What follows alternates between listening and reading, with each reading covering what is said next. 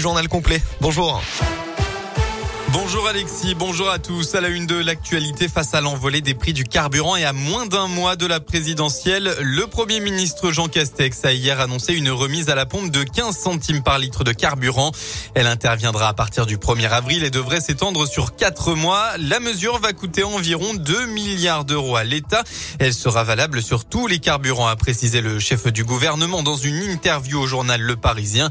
La remise s'effectuera au moment du paiement et ne sera donc pas visible d'emblée sur les prix affichés. Dans la Loire, retour sur ce bébé retrouvé nu dans une poubelle à Montbrison. Eh bien, la jeune femme de 21 ans qui a abandonné le petit garçon vendredi matin est sortie de l'hôpital hier. Elle a été directement placée en garde à vue et devrait être rapidement entendue. L'état de santé du bébé est stable, voire même bon, selon les dernières nouvelles.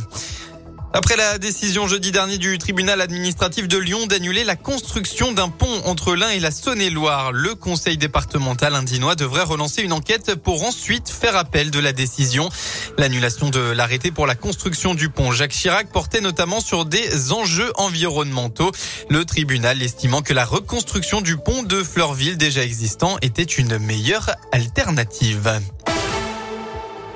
On passe au sport. Le Clermont Foot veut enfin basculer du bon côté. Les footballeurs auvergnats reçoivent Lorient à 15h à l'occasion de la 28e journée de Ligue 1. Ce match s'annonce déjà très important pour le maintien puisque le Clermont Foot occupe la 15e place du classement alors que Lorient est 18e et premier barragiste et que 4 points seulement euh, séparent les deux équipes.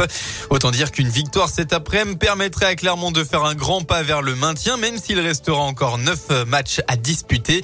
Et les joueurs auvergnats semblent plutôt serein à l'approche de la dernière ligne droite selon leur entraîneur Pascal Gastien. Sincèrement, vous pouvez leur demander, on fait exactement la même chose, on est dans la continuité de ce qu'on a fait depuis le début de saison, on veut essayer de toujours progresser dans le jeu, puis on va se rapprocher de l'échéance finale, puis peut-être on risque de se crisper, mais l'an dernier, dans le sens inverse, c'est plus facile à mon avis dans le sens inverse.